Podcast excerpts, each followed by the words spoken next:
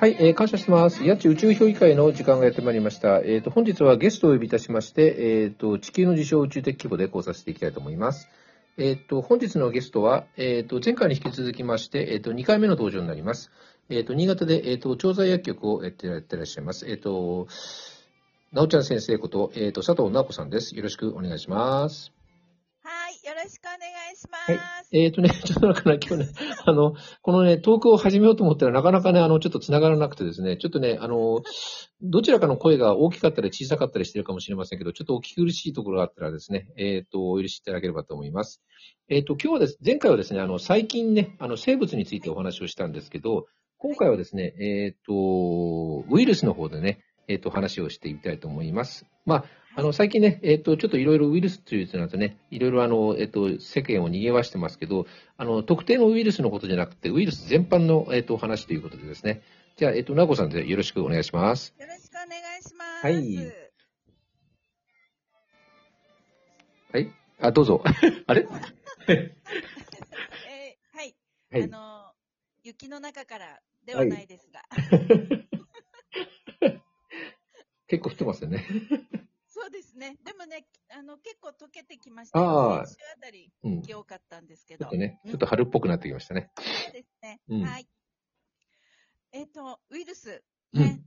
あのー今はね、昔はね、インフルエンザウイルスぐらいしかこう、耳慣れない感じうんだったですが、うん最近では一年中ね、聞けるようにうんうんなってきました、ウイルス。うん。なんか、なんか私も、その、最近は、うんあさ最近ってあの、あの、そのウイルス最近の最近ね。うん。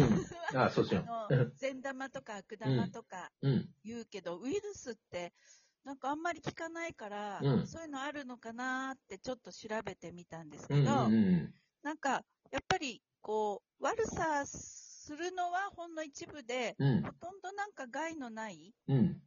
ウイルスいっぱいいるそうなんですね。なるほど。うん。うん。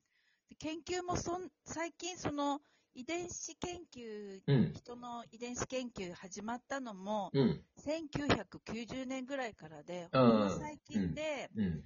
それで分かったことが、うん。人の遺伝子のうん半分近く、うん。ウイルス由来のものがあるっていうのがうん。分かってきたそうなんですね。うん。そう。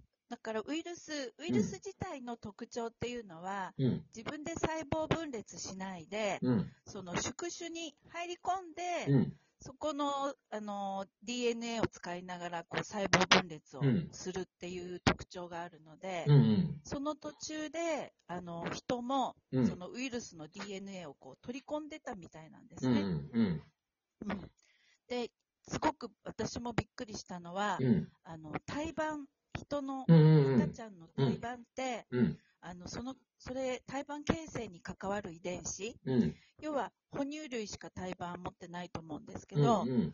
それもなんかウイルスから、あの、うん。取り込まれた可能性があるっていう研究まで進められているそうなので、うん。あの、そ哺乳類ができたっていうのが、まあ、な、いつかわかんないですか、はるか といううん。昔、う。うんん、その頃からうん。深い付き合いがあるみたいなんですね。なるほど。うんはい確かにね、あの、いいウイルスっていうのは確かに僕らのね、耳には聞くことはないんですけどね。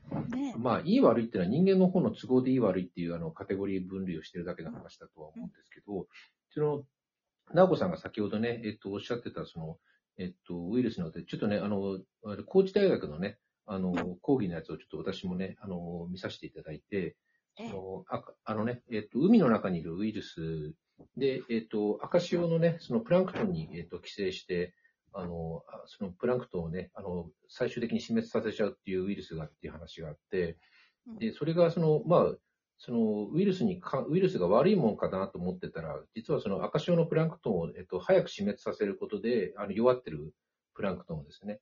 それで、それ、そこ、そこの、えっと、地域のその養分がそのままその地域に保たれて、結局、人間にとってみたら結果として、まあ、魚にとってもかな。その海域がそのウイルスに感染して、えっと、弱い、えっと、植物性プランクトンをな、えっと、死滅することで、その海域が、のよ栄養、栄養分っていうのが保たれて、その海域が豊かになってるっていう、結果として、なんか、あの、魚にとっても人間にとっても、そのウイルスが、あと僕らにとってプラスに寄与してるっていう話を聞いたときに、ええーって感じで、僕もびっくりしちゃったんですけどね。ね、なんかうんそういうね、ウイルスもあって、うんそういうところまで研究してらっしゃる方もうんうんいるんですよね。そなんか、海、なんか地球上のう。うん。ウイルス粒子って、うん。10のうん。31乗個、ちょっとあの、よくわからないっていうあ10の後ろに0が31個つくわけですね。そうそうそう。つくぐらいあるそうなので、もう、本当に、こう、研究し尽くせないんだと思うんですね。うん。うん。ね海の中にもね、いっぱいウイルスいるんですって。だからそのウイルスっていうのがね、存在として僕はその地球上で何の、な、なぜそのウイルスがいるのかっていうのをね、なんか、よくほら宇宙人がね、あの、運んできたとか隕石に乗ってきたとかって、よくなんかいろいろ言う人もいるんですけど、うん僕はね、なんかね、ウイルスって、あのね、そういう道を選択してきた生き、まあ、生き物っては言えないんだと思うんですけどね。もともとだから生物だったのが、結局、ウイルスっては自分で、えっと、自己増殖をしなくて、しかも自分で代謝もしなくて、うん要するに、いわゆるその設計図っていうんですかね、あの、DNA もしくは RNA だけを、に、まあか、膜がちょっと、タンパク質の膜がちょっとあるぐらいで、うんうん。それで結局ホストにね、あの、寄生して、申し訳ない、私の、えっと、分身作ってって言ってお願いして、騙して作ってもらうっていう、かなり。うん、かなり効率のいい、あの、うん存在だと思うんですよね。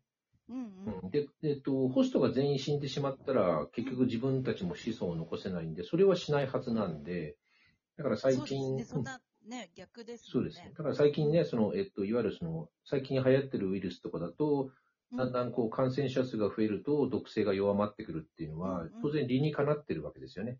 あの、全員が感染して全員が亡くなっちゃったら、あの、一緒にあの、そのウイルスも、そ生き延びれないですもんそうですね。う。だから、なんかすごいこう、け計算づくでやってるっていうか、うんうん。あの、脳がないから考えてるかどうかわかんないですけど、もうそれを、あの、なんていうの、あの、もそうですよね。う僕らで言うとその本能的に知ってるっていうんですかね。うんうんうん、ウイルスにとってと得する生き延び方っていうのは、うん。そこそこの、うん。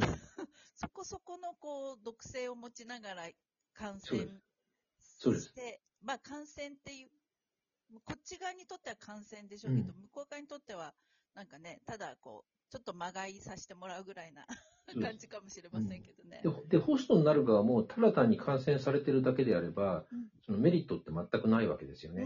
うん。で、例えば、ももっと例えば、その、えっと、感染に対するその対策っていうのは、体自身も、例えばその抗体も、あの、なんつうの、とと抵抗力っていうのを強めることもできると思うんですよね。うん生き物側もね。うんうん。だけど、それを、僕はなんかわかんないけど、あえてそこをやってない可能性もあるのかなって、ふと思う時があるんですよ。だから、その感染させて、うん。それで、まあもちろん抵抗力は、その後ね、また類似の、例えば変種、変異とか出た時にそれに対する抵抗力は強めていくんですけど、うん。だからお互いがその、なんていうの、かかってかかられてっていうのを、うんうんうん。あの、お互いがなんていうの、そのあ暗黙の合意のうちにやってるみたいな感じで、ああ、自然の摂理としてね。そうです。だから、もしそうだと思い考えたら、得ですね。そうです。だからトータル的にどうなのかっていう話で、あそうそうですね。人間から取ってみたら損か得かって言ったら、それのほら、二元論みたいな話になっちゃうんですけど、うんうん。地球ってほら、いろんな生き物がいて、うんそのトータルでどうやってバランスを取っていくかっていう、あの、多分そうい、そういうなんか生き物全体ってそうだと思うんですよね、僕ってねまあ、前回の話にちょっと繋がっちゃうんですけど、うんうん。そうだとすると、えっと、ウイルスを全部いなくなっていたら、やっぱり僕らも困っちゃうっていうか、生物側も。でそうですよね。さっきその胎盤形成の話あったじゃないですか。うんうんそう、だから上手にやっぱりそのウイルスを取り込んで進化してきたんだと思うんですね。遺伝子進化をね、人間も。以前ね、その、えっと、また、あの、養老たけしさんの話になっちゃうんですけど、以前、養老たけしさんが言ってたのかどうかちょっと覚えてないんですけど、なんかの講演かなんかの中で、うんその、ウイルスの役割っていうのはうん、あある種の情報伝達のために存在してるんじゃないかって言ってたことがあったんですよ。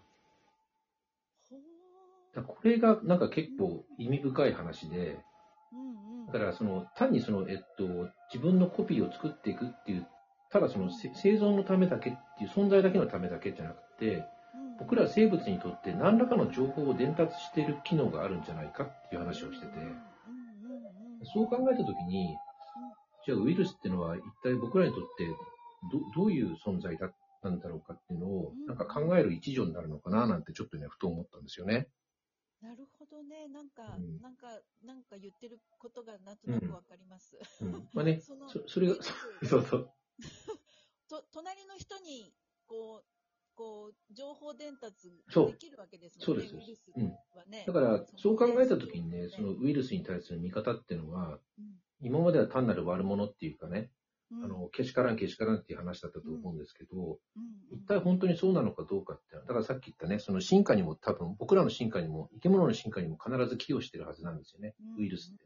そうですね。うん。だから、ウイルスはね、あの、たかがウイルスだけども、されどウイルスみたいな感じで、うん。その存在意義っていうのを、このね、ここ2年ぐらいの間のこの、この一連のいろんなこう、賑わしてる中で、うんうんなんかウイルスの存在っていうのを考えるいい機会になってるのかもしれないですよね。そうですよね。なんかうん、その、ウイルスとかいろんなものが、こう、こう、なんだろう。やっつけるじゃなくて、こう、共存そうです。そうん。しか、その人類のね、うん。発展の中で今までうんずっと共存してうん。きてたようですもんね。そうなんです。うん。